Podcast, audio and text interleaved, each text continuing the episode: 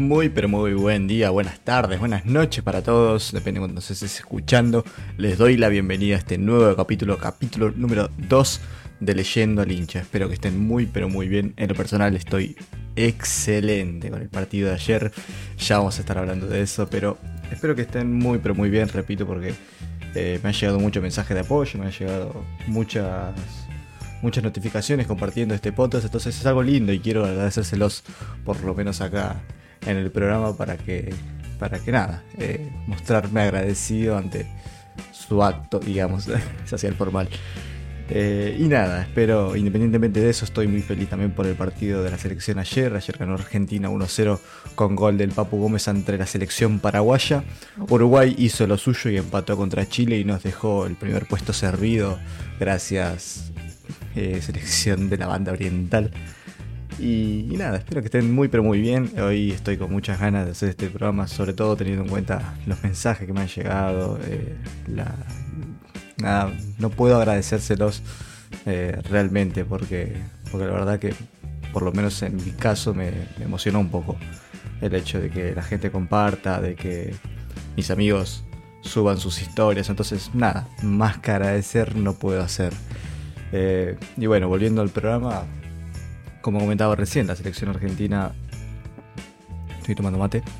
La selección argentina le ganó a Paraguay 1 a 0 con un golazo del Papu Gómez, con una excelente actuación del Fideo Ángel Di María. Quizás con una de los últimos partidos la actuación más floja de Lionel Messi, que tampoco es, tampoco es que haya jugado muy mal, teniendo en cuenta que es uno de los mejores jugadores del mundo, por no decir el mejor. Eh, así que nada, vamos a empezar si quieren a leer los comentarios de la gente que pone. Vamos a poner la foto del día, que es la imagen de Lionel Messi con la pelota. Y a ver, vamos a ver qué pone la gente. Acá Nacho pone Messi hace un caño y es bien la foto del día. Bueno, a ver, eh, no fue uno de los mejores partidos del 10 argentino, pero está claro de que es el emblema del equipo. Aparte, ayer superó o igualó, no, igualó en, partidos a Javier Mascherano como uno de los máximos eh, vestidores de la camiseta de la selección argentina. Y también es algo de destacar, es uno de los jugadores que más se vistió la camiseta Argentina, es el máximo goleador de la selección argentina, entonces la figura a veces es imposible no tenerla presente, no tenerla eh, como la foto del día, digamos. Así que nada más que decir, o sea, independientemente de eso, me parece que el partido, como dije, el de Messi de ayer no fue el mejor de los últimos, pero cabe destacar que también hizo un muy buen primer tiempo junto a todos sus compañeros. Creo que el primer tiempo de Argentina nadie lo puede discutir. Eh, independientemente de que te guste más el, segundo o no te guste cómo haya jugado, me parece que lo irreprochable del equipo de ayer fue el primer tiempo que realizó, teniendo la pelota, marcando, Agüero. Ya vamos a estar hablando de Agüero, de lo que fue su, su partido como titular. Pero bueno, vamos a seguir leyendo para por lo menos eh, escuchar qué dice la gente. Acá Mateo Vázquez dice, Lionel Messi, mi religión. Comparto. Tizi Gómez escribe, Di María y Molina lo mejorcito. Comparto totalmente con Tizi. Me parece que lo de Fido Di María, el partido de ayer fue espectacular lo que hizo. El Fideo parecía que había que matarlo al jugador para, para que mostrara ese, ese nivel, ¿no? Independientemente de eso, la vez que lo mataron a Di María y tuvo que entrar a la cancha de vuelta, siempre ha demostrado ganas. Quizás con algunas actuaciones menos lúcidas que las de ayer, pero eh, las ganas de Di María creo que no se discuten para nadie. Eh, un jugador. Si vos estás matando a un jugador, si le estás pegando con todo, si lo estás insultando de arriba abajo, y el jugador, independientemente de eso, quiere volver a la selección argentina, es porque realmente tiene ganas. Es algo que creo que no se tiene que discutir. Pero, pero bueno, la verdad que ayer por lo menos hay que reconocer el trabajo del Fideo Ángel Di María, que extrañamente salió, yo creo que salió porque estaba cansado, aparte fue uno de los jugadores, por no decir el jugador que más corrió dentro de la cancha, eh, colaboró defensivamente, ofensivamente, fue eh, imparable, me parece que no, no, no creo que no hay dudas a la hora de pensar en la figura del partido de ayer, o por lo menos en mi caso creo que no hay ningún tipo de dudas. Acá Javier pone, el corazón de Di María volvió a latir. No sé si volvió a latir, para mí siempre latió, pero hoy las piernas también le dieron, le dieron quizás eh, la mano, independientemente de que sean piernas. Eh, George, se llama George, dice, se los dije que el pecho frío iba a estar en la portada. No, pecho frío no, a ver, pecho frío es un equipo que pierde, que no sabe ganar. Y creo que Messi lo que menos sabe es perder. Entonces, yo siempre estuve en contra de la, del apodo de pecho frío a cualquier jugador, no solamente a Messi. A, los jugadores que ganaron todo, eh, no se le puede decir pecho frío. Hay gente de arriba que le dice pecho frío a Tevez. Y Tevez ganó dos, dos, campeonatos del mundo a nivel club, es una Copa Libertadores, una Champions. Entonces, pecho frío. Y yo creo que está lejos de ser eso.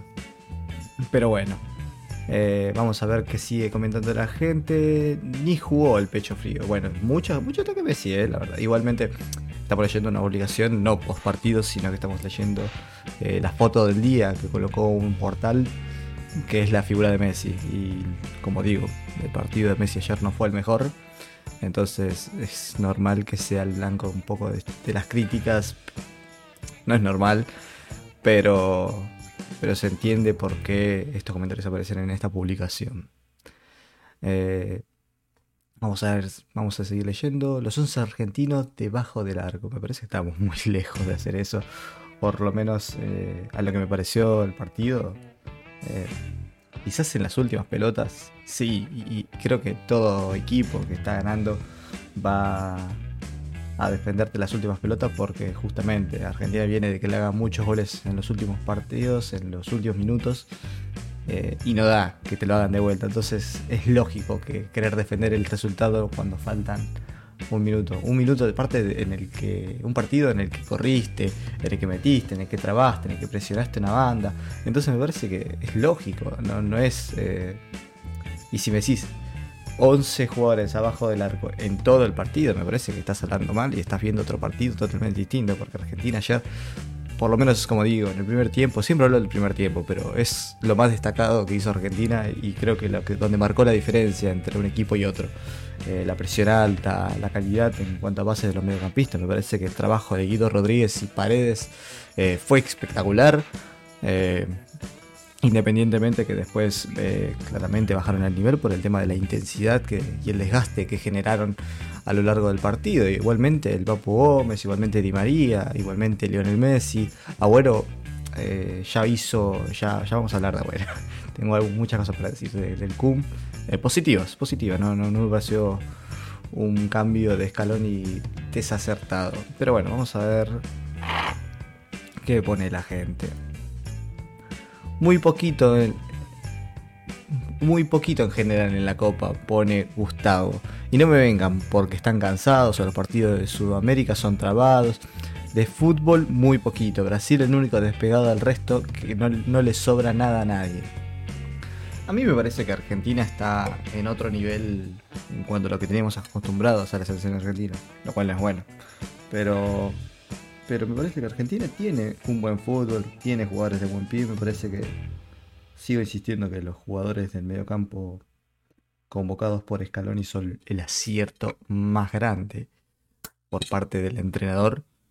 Eh, en mi caso me cuesta sacar jugadores del mediocampo y eso es algo bueno, digamos. Tenés muchos buenos jugadores que, que, no puedes usar todos y tenés que conservar algunos en el banco de suplentes. A mí, la presencia de Guido Rodríguez, no me convencí al principio y con los partidos, con los dos partidos que jugó, me parece que es un pilar muy pero muy importante, sobre todo tener en cuenta la conexión entre mediocampo y defensa. Después, eh, la figura de Leo Paredes me parece el jugador junto a Lochelso más elegante de la selección argentina. Quizás Lochelso con un labor más ofensivo y así como Guido Rodríguez funciona como un conector entre la defensa y el mediocampo, Lochelso lo hace, pero del mediocampo para el ataque. Me parece que es un buen jugador que, que hace muchas conexiones con Messi y Di María que son muy importantes a la hora de generar juego y tocar la pelota en campo rival. Y, después la presencia de De Paul, un jugador todoterreno, un jugador que mete, que juega, que hace de todo. Me parece un jugadorazo de Paul y me parece que lo regalaron por 35 millones de, dólares al, Atlético de Madrid más mediocampista. Tenés al Papu Gómez que ayer hizo un partidazo. Tenés a Nico Domínguez que ayer entró y jugó bastante bien. Tuvo bueno, buen control de pelota, se lo movió con ganas de, de, tener la pelota, de tocarla. Entonces hay que, hay que también tener en cuenta Nico Domínguez a la hora de hablar de los mediocampistas. Ezequiel Palacios es un jugador que a mí me encanta, me parece el cambio inmediato entre el Ochelso cuando está cansado en el segundo tiempo o cuando no está teniendo un mejor, un buen rendimiento. Me parece que el cambio instantáneo debe ser eh, por Ezequiel Palacios, que ya había demostrado en la selección argentina que sabe jugar, que puede meter los pases que metía jugando para River. Entonces es un equipo que a mí el mediocampo me vuelve loco. Y me parece que una de las más importantes para hacer jugar bien a un equipo es el mediocampo. Por no decir la parte más importante. Obviamente vas a necesitar delanteros que hagan goles, delanteros que desequilibren como lo hacen Messi, como lo hacen el Papu Gómez, como lo hacen Di María. Pero también necesitas un mediocampo que te haga jugar, que te haga conectar la pelota y que no sea solamente un pelotazo de los defensores hacia el ataque. Entonces, nada, como digo, me parece que es uno de los mejores mediocampos que vi en los últimos tiempos en la selección argentina, donde no le discuto casi nada a nadie. Eh, y bueno, vamos a seguir leyendo y el último, por lo menos en esta publicación, acá, bueno, Javier pone que Di María haga lo que pidas y chao. Se refiere a la, a la, la medida de Lionel Scaloni en cuanto al cambio de, Ángel Di María en el segundo tiempo, que también lo hizo faltando 80 minutos, no, no es que lo sacó apenas arrancó el segundo tiempo. Pero bueno, vamos a ver qué más pone la gente. Eh, vamos a ver qué, qué pone la gente en cuanto al partido finalizado. el Papu Gómez tiene que ser titular, pone Andrés. Me coincido totalmente, es un jugador que a mí por lo menos me encanta. Siempre lo puse por encima, inclusive antes de que juegue eh, Nico González. Siempre lo puse por encima de que Nico González, inclusive lo pedí mucho para el Mundial 2018 en Rusia. Es un jugador que a mí por lo menos me encanta, me parece un jugador desequilibrante, rápido, ágil, con muy buena pegada, lo demostró en el Atalanta y lo demuestra en el Sevilla es un jugador también que, es muy versátil a la hora de, moverse entre los centrales, entre los laterales. Rompe muy bien la línea entre los laterales, entre el lateral y el, y el central que lo acompaña. Entonces me parece que es un jugador muy pero muy interesante. Quizás eh, con la presencia de Nico González y la participación en sus últimos partidos es un poco difícil eh, creer que el Papu Gómez le va a sacar el puesto, pero el gol de ayer creo que tiene mucho peso en cuanto a las, oportunidades que tiene Papu Gómez, que no son tantas, y que entre y haga un golazo, porque independientemente de cómo define y de que el pase de Di María es excelente, el movimiento que hace el Papu Gómez es increíble. ¿Por qué? Porque entiende toda la jugada a la perfección.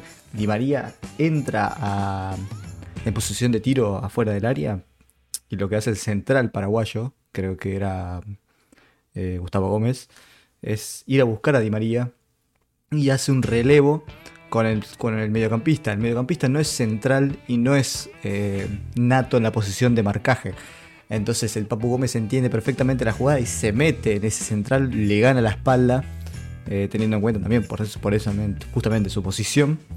Y, además define con una categoría de, de, jugador de primera, de primer, de primer, de primer nivel. Entonces me parece que es un jugador eh, súper importante para la selección, demuestra mucho, mucha versatilidad a la hora de marcar, a la, hora de, amagar, de regatear. Eh, también el contagio que genera la Argentina de presionar arriba eh, es un jugador muy pero muy rápido, inclusive creo que es más rápido que Nico González. y también es muy, muy nutritivo en ese sentido, en el que un equipo que se contagia de marcar arriba va a ir a, va, a necesitar un jugador también rápido, va a necesitar jugadores rápidos. Quizás Agüero es el más lento de todos por el hecho de que es un 9 eh, central, un 9 de área. Mientras que tenés a dos, eh, eh, extremos como Di María y el Papu Gómez que con su velocidad aprietan al rival y lo meten en un aprieto como lo hizo muchas veces el partido Argentina el día de ayer. Vamos a ver qué más pone la gente. Acá Ayrton pone te banco Lautaro, pero mira el Papu. mira el Papu Gómez. Que, baila, que baila como el Papu, eh. El Papu baila. Qué bien que define el Papu. Máquina. Pone Franco. La verdad que sí, la definición es hermosa. Es hermosa. Quizás no es la super definición acá eh, en final de Champions, pero es una definición muy, pero muy linda gana la gran velocidad y la velocidad le acomoda el cuerpo para que la pique y entre linda la pelota. Es muy muy lindo gol, a mí por lo menos me encantó. Acá Bastián pone, son buenos con la pobre Paraguay. A ver, eh, acá equipo, primero que nada, no puedes perder. Vas a querer jugar bien todos los partidos. Si te sale con Paraguay, y bueno, salió con Paraguay. Pero independientemente de eso, me parece que Paraguay no es un mal equipo, ni mucho menos. Está tercera en el grupo, le ganó 3 a 1 a Bolivia. Y este es el segundo partido que juega. Entonces me parece que no es una pobre Paraguay, es un equipo que ayer plantó cara, que tiene jugadores muy, pero muy buenos. Ayer me sorprendí con, con la cantidad de jugadores buenos y ágiles que tenía Paraguay. Tenía Oscar Romero, tenía Ángel Romero, Miguel Almirón, Cacu Gamarra. Eh, a mí me, encanta eh, Cubitas, siempre me gustó desde que salió de las inferiores de Boca. Me, parece un, me pareció un 5 muy interesante y muy, muy para la proyección de lo que es Boca. De un 5 metedor y todo eso. Me, sorprendió cuando se fue de boca, pero independientemente de eso, eh, me parece que también es un 5 muy, pero muy bueno. Y bueno, hablando un poco del eh, delantero Ábalos, que es un delantero bueno, ya lo está demostrando en Argentino Junior. Lo demostró aquella vez eh, haciéndole tres goles a River en el Monumental con la camiseta de patronato. Entonces, no es un mal equipo. la defensa es muy sólida. La defensa, Gustavo Gómez, uno de los mejores centrales del Brasileirao y Junior Alonso, que mi, última imagen era jugando para Boca y casi quitándole el puesto a Lisandro López, para mí uno de los mejores centrales del fútbol argentino. Entonces, mal equipo no era. Eh, independientemente de eso, me parece que, que la carga de todo ese equipo la tuvo el 10 Miguel Mirón, que, es un monstruo, monstruo. La verdad que no, no entiendo cómo como el paraguayo está jugando en Estados Unidos, con todo respeto, ¿no? Pero me parece un monstruo jugando, me parece que es un jugador de una categoría impresionante, ya me lo demostró en Lanús y, y cada vez que juega Argentina se pone la 10 y corre como nadie. Ayer a Molina en los primeros minutos le hizo, le hizo un quilombo. No, lo de Miguel Almirón me parece extraordinario. Bueno, acá al chico Bastián que dijo que somos buenos contra Paraguay le contestan, callate, Dolito, ganamos dos mundiales, vos no le ganás ni a Bolivia, fantasma. Bueno, eh, sí, los mundiales no, no, lo ganamos nosotros, lo ganó la selección del 86, pero está bien. Lo ganó el Diego, que aparte está cumpliéndose 35 años de aquel famoso gol de Diego Armando Maradona a los ingleses, aquel hermoso gol que tenés que saberte de memoria porque si no sos un antipatria. Nada, independientemente de eso, eh, es, eh, es un gol que tiene que conocer todo el mundo. creo que no hay futbolero en el mundo que no conozca este gol.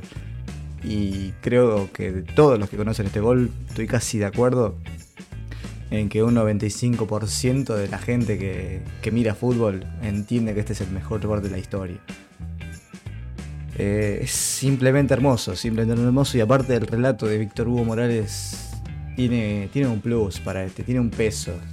Tiene, tiene esa, esa marca registrada de decir, inclusive me atrevería a decir que el gol es de Diego Armando Maradona y de Víctor Hugo Morales. Eh, Maradona le hizo el gol a los ingleses y Víctor Hugo Morales le hizo un gol a todos los relatores de fútbol de la historia. Es lo que pienso yo. Eh, independientemente de eso, no estamos hablando de Víctor Hugo, sino estamos hablando del mejor jugador de la historia del fútbol, de Diego Armando Maradona, que, bueno, está con que su gol, su más lindo gol, su gol más hermoso, más significativo, lo hizo hace 35 años. ¿Qué lo parió? Son 35 años ya. Yo tengo 20, imagínate. Imagínate lo que vivió ese tipo. Vamos a ver qué pone la gente, vamos a ver, comentando un poco. La pelota siempre a 10. Que ocurrirá otro milagro. Muy linda canción, muy linda canción la, la, canción que es Dios de la Versuit. De la Versuit. Hoy estoy de las pastillas del abuelo, disculpen. Eh, muy lindo, muy. De las canciones de Madonna, una de las que más me gusta. Por no decir la que más me gusta, si no estuviera la de. La de Rodrigo, la de la mano de Dios independientemente de eso, es un tema hermoso. Creo que no hay tema malo que le, hayan hecho a Maradona. Vamos a ver qué pone Félix, pone Te amo Diego. Cada vez que lo encuentro veo una genialidad nueva. Eso pone Bertu. Eh, sí, sí, podemos decir que sí, porque es un gol analizable desde, creo que en todo aspecto y jamás vas a terminar de comprenderlo.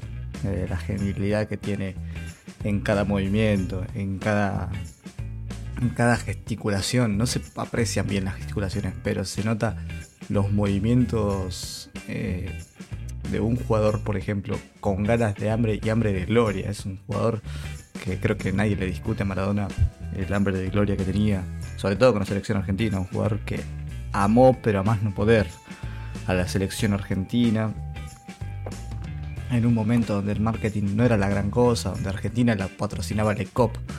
Eh, y un jugador que se nota, hay una imagen creo que un video en el que Maradona está está eh, no sé cómo se dice está mostrando la camiseta de la Argentina y está toda transpirada, está hecha agua literalmente.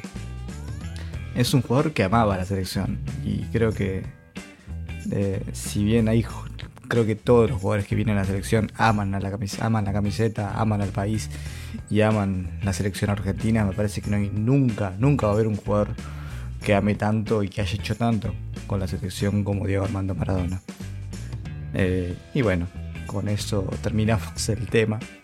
Vamos a hablar del partido de Chile. El partido de Chile que ayer tenía como rival a, Uruguay y terminó igualado 1 a 1. Vamos a ver qué pone la gente. Primero para contextualizar los goles de, Chile. El gol de Chile lo convirtió Vargas y el gol de Uruguay lo convirtió Lucho Suárez con un rebote de Arturo Vidal.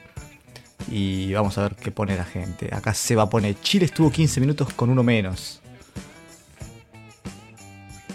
Pone Seba. Sí, no, no, sinceramente no voy a ser tampoco acá el analicista del fútbol sin haber visto el partido porque no lo vi. Eh, pero bueno, en cuanto a mi opinión, con, un jugador menos es condicionante, creo que eso no cabe ninguna duda, pero me parece que tampoco es, que es eh, sinónimo de eh, no gané por eso, ¿entendés? Hay muchos jugadores que, inclusive equipos que ganaron con, dos menos estando empatados. No voy a decir quién, pero creo que se dan una idea de quién hablo. Y, y bueno, vamos a ver qué pone la gente. Injusto resultado, vamos Uruguay. Bueno, al parecer parece que Uruguay fue superior, por lo menos es lo que está poniendo mucha gente.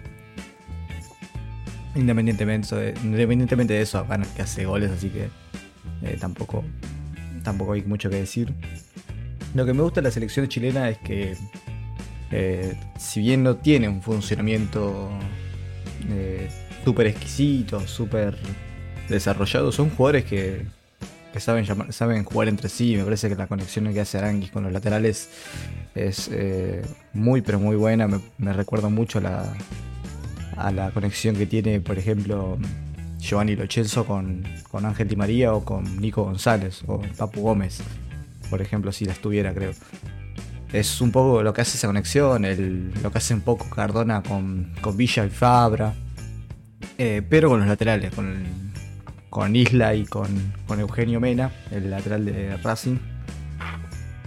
Y es muy interesante porque es algo que sirve un montón en el fútbol de hoy día el uso de laterales ofensivos, inclusive los mejores siempre los tuvo Brasil.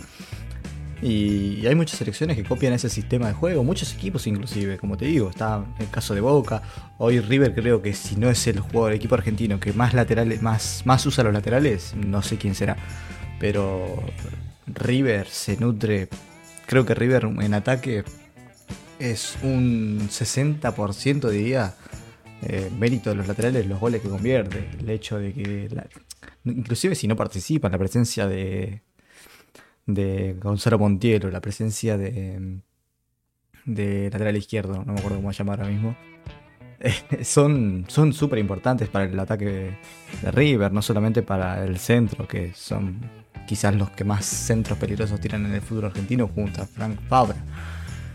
Pero pero no, no, el tema de, River con los laterales es muy, pero muy sudamericano. Eh, inclusive es un poco lo que hacía Messi con Jordi Alba en el Barcelona. Quizás no en el último tiempo, pero eh, es jugar con un mediocampista o un volante que te, te potencia el lateral, te potencia el, defensor izquierdo o derecho, es muy nutritivo para el ataque y es muy efectivo a la hora de definir partidos, a la hora de tirar centros. Eh, inclusive si tenés un 9 neto, por ejemplo como lo tiene Borré, como lo tiene Lucho Suárez o como lo tiene... como tendría que tener cualquier equipo, es eh, súper letal, es súper letal y me parece que acompañado de un buen de un buen volante que te genere juego o de un, un, un win rápido, me parece que puede ser, es que, si no sin exagerar, el arma más letal que tiene hoy día el fútbol sudamericano. Pero bueno, volviendo un poco al Chile-Uruguay, acá Benja pone Uruguay padre de Chile. Tendría que ver la estadística entre Chile y Uruguay, pero me parece que sí, me parece que, que Uruguay está un poquito por encima de, la roja. vamos a buscar, vamos a buscar el historial en, en el momento, vamos a buscar en directo. El historial se completa con 140 goles a favor y 84 de Chile. Bueno, acá no me dice mucho. Bueno, espera leer un poquito más. Así que nada, vamos a ver qué pone la gente. Fabri pone Suárez padre de Chile. No sé cuántos goles tendrá Suárez en Chile, pero ayer justamente le convirtió uno y convirtió su primer gol eh, Uruguay en la Copa en la Copa América. Chile no juega nada, solo se conforma con empates. Eh, y contra Argentina pasó un poco lo mismo. Contra Argentina no fue un equipo que fue a buscar una victoria, no, no, intentó buscar más allá de, de, alguna jugada aislada un funcionamiento que le ayude a llegar al arco de Argentina. Simplemente eh, corría para adelante, me parece, y que sin muchas ideas tiraban algún centro que podría ser peligroso no para la, para la defensa argentina. Me parece igualmente que aquel partido Argentina no estuvo lúcido eh, se puede ver totalmente en el penal que genera Argentina eh, la falta de, comunicación que había en la defensa. Hoy creo que no aparece eso, si bien eh, el partido del Cuti Romero no fue el mejor de los últimos, me parece que es una, saga central, una defensa que, que, genera confianza, que, que se nota que hay comunicación, se nota que no es una defensa eh, amateur ni siquiera de un equipo. es una defensa de selección de lo que conlleva el nombre de la Argentina. Entonces me parece que, que, que nada, que Chile, aquel partido de Argentina, aprovechó bien los espacios que dejaba Argentina. Hoy dudo, o por lo menos quiero pensar que no, no podrían volver a ocurrir, salvo alguna jugada, jugada más que nada aislada. Pero pero sí, Chile en los partidos que jugó con Argentina no fue, no fue un equipo dominante, ni mucho menos. Eh, un equipo, diría que dominado en el primer tiempo y un poco suelto, un poco más liberado en el segundo. Eh, y con decir un poco más liberado no quiero decir que haya sido mejor que Argentina. Me parece que Argentina lo superó en todo aspecto, en todo momento. Eh, quizás solo digo que más en el primer tiempo, nada más. y el partido de ayer de contra Uruguay, como digo, no lo vi, pero pero hay mucha gente también disconforme con el rendimiento de Uruguay, así que no me atrevería a confiar tanto en los comentarios. Solamente me, voy a parar a, leerlos y a, ver qué, qué, conclusión saco. Empataron el pasillo y la provincia de Argentina. Pone Leo ahí un poco polémico, pero bueno, no, vamos a entrar en esas alusiones. Eh, un solo tiro al arco de Chile. Mira, yo vi el resumen y tuvo dos tiros al arco por lo menos claves. Tuvo el gol y tuvo una en el segundo tiempo que fue muy pero muy clara. Una que pasa muy rozando el palo y inclusive creo que patea en la chica. No me acuerdo quién era el que definía. Pero, pero independientemente de eso, me parece que Chile tuvo una chance, más, inclusive tuvo una chance como para llevarse el partido tranquilamente, porque creo que fue en el minuto 90, si no me equivoco. Pero, pero bueno, el último comentario vamos a ver. En una fuerte discusión, esto pone peluje, pone. En una fuerte discusión del cual padre Argentina pegaba más pensión, cuya discusión fue aclarada como empate. Eh, bueno, no esperaba leer este tipo de comentarios. Eh, nada, me parece que. Yo estoy feliz por el empate. Yo estoy feliz por el empate porque Argentina queda como único puntero, eh, en soledad. ya está clasificada la selección argentina. Y ahora dependerá de sí misma ganarle a Bolivia en la última fecha. Esperemos que ganemos. El lunes que viene a las 21 horas va a estar jugando Argentina-Bolivia, así que nada, esperemos que se nos dé el primer lugar y ya estaremos a la expectativa de esperar a Venezuela, Ecuador, a Perú o a Colombia. Puede ser Colombia también, eh, en el caso de terminar como punteros. Creo que... Sí, sí, no, no, no, no tenemos chance de... Ah, sí, sí. No, no dije nada. Pensé que estábamos con el segundo puesto asegurado, pero no, no. No, todavía hay chance de quedar tercero. Independientemente de eso, Argentina está clasificada y es un alivio muy grande porque Argentina venía necesitando. Necesita una buena Copa América, pero, bueno, no se le estaba dando últimamente los resultados. Estábamos a la expectativa de qué pasará a la hora de competir, porque estamos jugando eliminatorias. Que podés perder, podés darte el lujo de perder, empatar algún partido, pero en la Copa América es donde tenés que ganar todo, donde tenés que dejarlo todo y por ahora la Argentina está rindiendo en ese aspecto. Vamos a un poco a lo que fue la Eurocopa, vamos a ver. Finlandia perdió 2 0 con Bélgica, gol de Lukaku y un autogol de Hraderikic. Bélgica clasifica como el líder de su grupo con paso perfecto, 3 de 3. Finlandia terminó en el tercer lugar. Eh, y vamos a ver qué pone la gente. Anber comenta que infravaloradísimo está Lukaku. Me parece que Lukaku no está, está lejos de ser infravalorado es uno de los mejores nueve, de los mejores nueve de la Serie A, eh, sin duda. Eh, es, inclusive es el nueve de área de la del equipo campeón de la Serie A del Inter de Italia. Entonces me parece que infravalorado no está. Eh, ahora, si me lo querés poner al nivel de Lewandowski, ahí te voy a decir que para mí es dos veces mejor que Lewandowski. No, no tengo dudas en ese aspecto. Me parece que el doble de mejor es el, el 9 polaco. Independientemente de eso, me parece un 9 letal dentro del área. Es, un, es eso, son esos 9 que vos le tenés miedo, que decís el central tiene que estar muy atento porque a mí, yo si fuera central me daría mucho miedo embarcar a un tipo enorme como Lukaku. Eh, y nada, son esos 9 que imponen, que meten, que, que no los volteas fácilmente y que, y que encima te pegan. Excelente. Entonces, eh, no, infravaloradísimo no creo que esté. Eh, creo que está lejos de ser infravalorado. Eh, Rumelo Lukaku. Pero bueno, vamos a ver qué más pone. Bueno, Holanda le ganó 3 a 0 a Macedonia.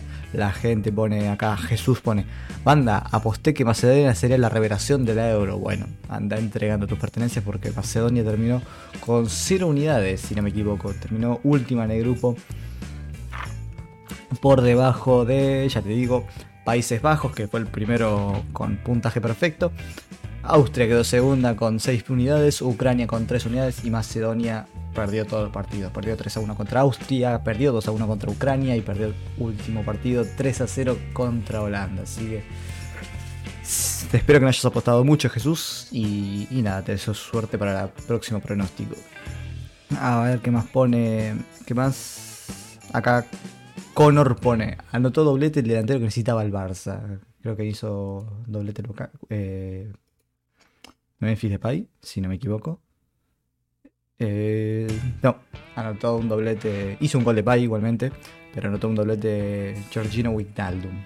Un, jugador que no es 9, me pareció raro por eso el comentario.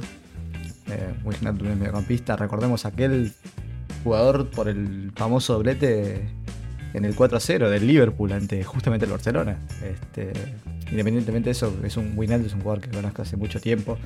Eh, y que siempre me gustó, quizás con el paso del tiempo me empezó a gustar un poco más, pero, es un jugador que al principio pasa desapercibido, pero eh, en algún momento va a explotar, en algún momento sabes que, va a explotar, me parece que hay muchos jugadores de ese estilo, sobre todo en la Premier, en la Premier eh, hay jugadores que, uno mira y dice, este tiene que explotar, me pasó también con Van Dijk, Van Dijk eh, que cuando estaba en el Southampton me parece que era un jugador impresionante, con un físico imponente, enorme, eh, rápido, y hoy día es el, central de, del Liverpool, por no decir uno de los mejores centrales de la Premier. ¿Qué más ocurrió? la victoria de Italia ante Gales eh, ganó 1 0 y clasificó con puntaje perfecto la, la selección italiana. Y la gente comenta acá, David pone, ya quiero ver a Italia contra una selección grande. Italia, recordemos bien, en 30 partidos invictos, es el récord eh, histórico de la selección argentina, lo consiguió Roberto Mancini. Y me parece que es una selección candidata, no quiero mufarla, pero, pero creo que está entre los primeros, lo pondría dentro de mis primeros candidatos. Eh, ayer estábamos en el programa de radio con unos compañeros y hablábamos un poco de esto, ¿no? De para vos quién es la selección candidata en esta Eurocopa. Eh, creo que todos estuvimos de acuerdo con que Bélgica es uno de los máximos candidatos y yo coloqué a Italia en ese lugar de los candidatos. Otro compañero eligió a Holanda y otro compañero eligió a Francia. Eh, independientemente de eso, recordemos que Francia está en el grupo de la muerte con Alemania, Portugal y Hungría, que hace poco Hungría consiguió su puntito contra la selección campeona del mundo en 2018. Y, nada, un partido histórico donde Puskas Arena reventó. Eh, imagínense, eh, Hungría, que quizás es el equipo más débil del grupo, conseguir un empate a la selección campeona del mundo. Eh, inclusive empezó ganando, empezó ganando Francia, digo Hungría, con un gol de Fiola un gol de Fiola que rápidamente en el segundo tiempo empató a Antoine Griezmann para el resultado final que fue 1 a 1. Así que nada, independientemente de eso, me parece que, que Francia tiene con qué ganar el, título. Es, por no decir, la, selección con mejores nombres, diría yo. Eh, inclusive con muchos nombres que se quedan afuera dentro de la misma. Entonces, me parece que Francia sin dudas es candidata, pero el grupo no le ayuda mucho y sobre todo este empate contra, contra Hungría lo puede dejar muy complicado, teniendo en cuenta que ahora Francia tiene que jugar contra Portugal y en caso de perder eh, quedaría en segundo lugar, pero en el caso de que Alemania pierda, porque si Alemania también gana, Francia quedaría en el tercer lugar con cuatro unidades. Entonces, eh, por eso, me parece Francia una de las mejores selecciones del, del mundo pero el grupo no ayuda a que su clasificación esté asegurada, ni mucho menos. Hay equipos, eh, así como yo digo que Francia es candidata, Alemania es candidata, Portugal es candidata, y están todos en el grupo de Francia, y justamente Francia, en un partido que quizás eh, parecía fácil desde los papeles, eh, empató con Hungría y perdió dos puntos muy, pero muy importantes para tener, teniendo en cuenta los rivales que se le vienen encima. Entonces, por eso mismo, no quiero colocarla como una candidata porque todavía no está ni mucho menos asegurada su clasificación. Pero, pero bueno, eh, independientemente de eso, me parece, como digo recién, la selección candidata para mí es Bélgica junto a Italia. Y, nada, queda, queda esperar eh, que se desenvuelvan estas llaves donde tenemos ya el cruce entre Italia y Austria y entre Gales y Dinamarca. Dinamarca clasificó como un milagro, diríamos. Eh, necesitaba ganarle por goleada a Rusia. Le ganó por la goleada a Rusia 4 a 1. Y dejó al equipo ruso en la última posición sin chance ni siquiera de quedar como mejor tercero. Eh, Finlandia tiene todavía esa posibilidad. Igualmente está de por debajo de Suiza. De momento. Eh, y nada, por ahora uno de los más complicados es España, que necesita ganar sí o sí, que necesita una victoria frente al equipo eslovaco. Contra Eslovaquia se mide España por la última fecha del grupo E. Y eh, por el otro lado tenemos a Suecia contra Polonia. Polonia con un punto todavía y Suecia puntero del grupo E con 4. Un grupo demasiado peleado también. Este, porque en el caso de que Polonia, que es el último, le gane a Suecia, eh, igualaría en puntos al equipo sueco eh, inclusive eh, con un 1-0 encima eh, le ganaría el primer puesto. El tema es que Eslovaquia debe enfrentarse a la selección española. y en el caso de un empate también quedarían con casi 4 unidades, 3 equipos. España quedaría con 3. Es un equipo muy peleado, quizás sorprendente en el hecho de que uno en los papeles tiene como favorito, sin ningún tipo de dudas, a la selección española. me parece que que no es lo que se está dando. Bueno, no me parece, es lo que nos, está, nos estamos esperando. Pero independientemente de eso, me parece que la selección española va a clasificar. Tiene un partido accesible, diría, en los papeles contra Eslovaquia. Con una victoria se estaría clasificando directamente, teniendo en cuenta que Eslovaquia es el rival directo. Y, y nada, me parece que España tiene, tiene, tiene madera para, para afrontar el grupo, inclusive en el primer lugar, me atrevo a decir. Pero bueno, eh, por ahora las cosas, bueno, ya, Italia y Gales están clasificados. Bélgica y Dinamarca están clasificados, Países Bajos y Austria están clasificados. Hoy se define el grupo D donde República Checa estará eh, enfrentando a Inglaterra para ver quién se queda con el primer lugar y Croacia y Escocia están en la expectativa de este partido porque en el caso de que haya un ganador, una victoria de ambos podrían colocarlo, dependiendo del resultado también, en el segundo lugar. Hay que ver porque en el caso de, en el caso de, de que República Checa gane, Inglaterra estaría en el segundo lugar, pero por el gol, por el partido que le ganó Croacia, no no estaría, no estaría dejando que pase el equipo croata. Independientemente de eso, Croacia acumularía cuatro unidades y ya estaría entre las mejores cuatro selecciones que quedan en el tercer lugar. Es un tema muy complicado esto. es un tema bastante complicado por el hecho de que ahora cambiaron las normas y, el reglamento dice que en caso de igualar en, caso de igualar en puntos eh, pasaría la selección que le ganó la otra. Eh, entonces la cosa está muy complicada en ese sentido. Vamos a ver un poco qué pone la gente con el partido. Con el partido que se viene, ¿no? Acá en el grupo de Bélgica la gente pone. Bélgica es como Alemania, pero de la salada. No, no sé si es de la. Tan de la salada no me parece que no es. Me parece que Bélgica, como digo, es mucho más candidata que hoy día Alemania. Pero independientemente de eso es un. es una cosa que Hace poco no conocíamos a Bélgica, vamos a ser sinceros, o por lo menos no conocíamos a Bélgica en el plano futbolístico. Eh, Bélgica era una selección, digamos, que te podía gustar un poco más, un poco menos, como Croacia. Pero hoy día es una realidad que Bélgica es la potencia de Europa, eh, que por lo menos está en el podio sin ningún tipo de dudas. Rusia quedó nerfeado, eh. Rusia, la verdad que eh, sorprende en el último lugar, independientemente que tiene los mismos puntos que el segundo lugar. Entonces, es, muy loco lo que pasa en el grupo B. Eden Hazard desapareció, pone Frank. Eh, sí, la verdad que desde que su llegada al Madrid no es el mismo Eden Hazard que conocíamos en el Mundial. En el Mundial fue uno de los mejores jugadores, sin ningún tipo de duda. Si no me equivoco, estuvo en el podio de los mejores jugadores.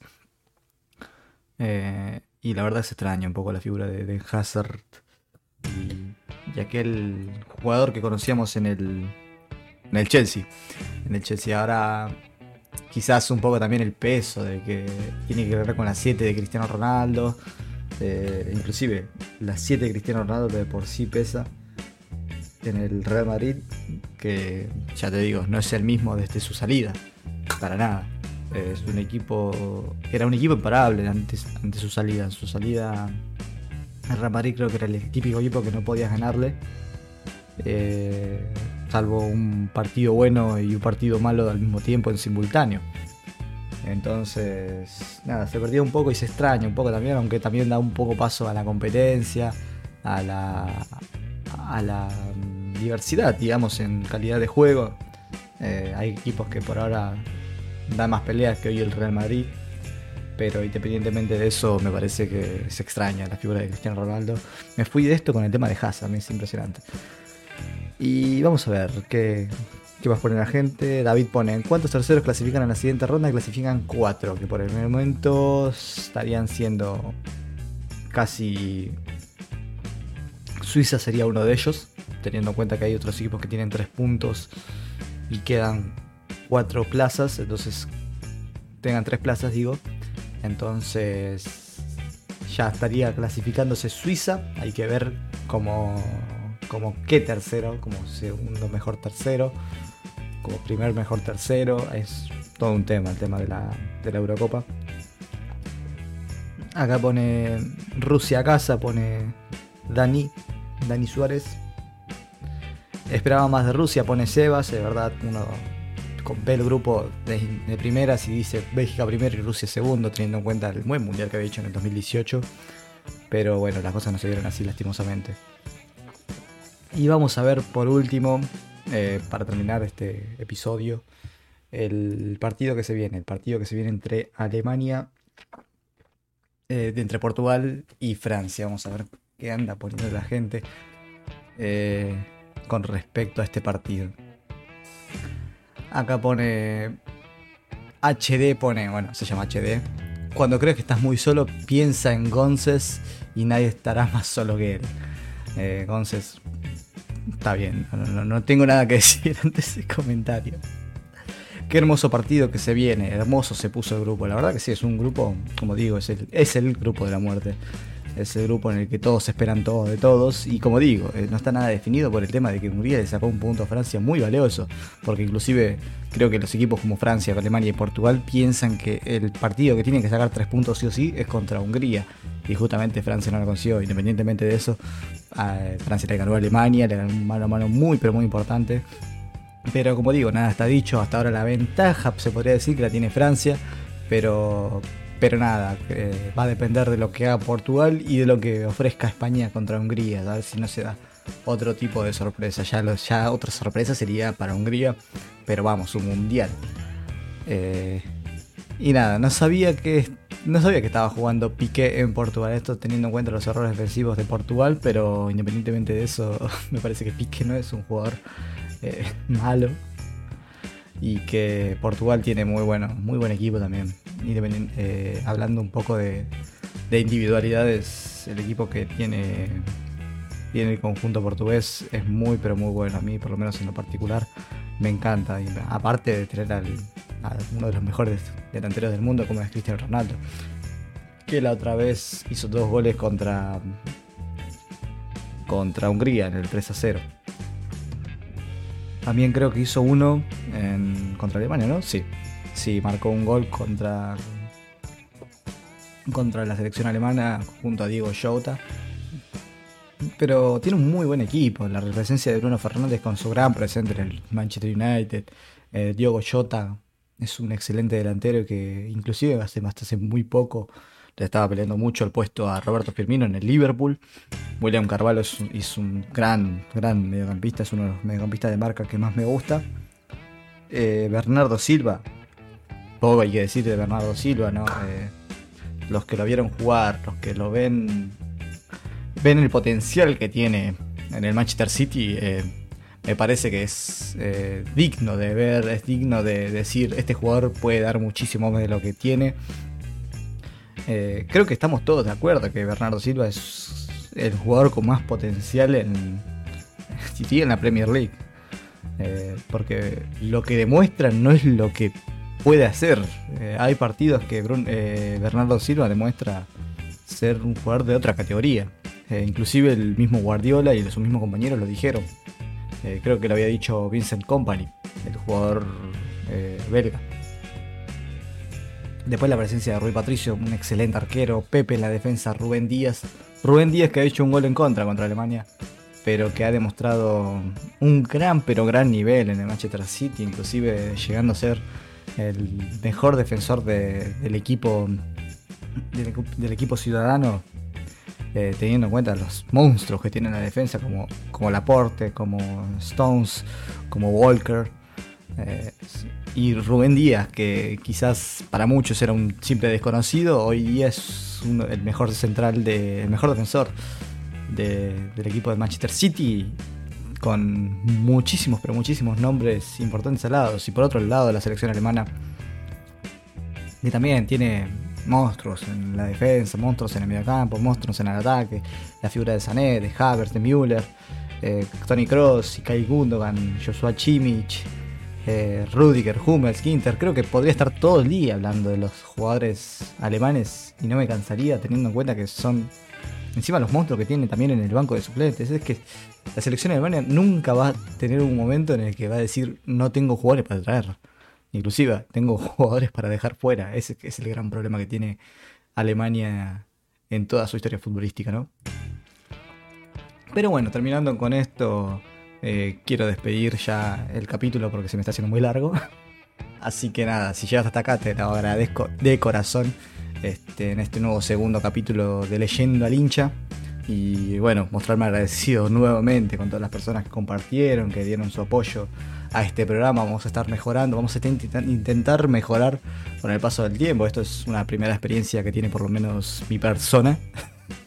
y nada, así que si llegas hasta acá te lo agradezco de corazón. Si no llegas hasta acá, eh, te mando un saludo, aunque nunca te vas a enterar.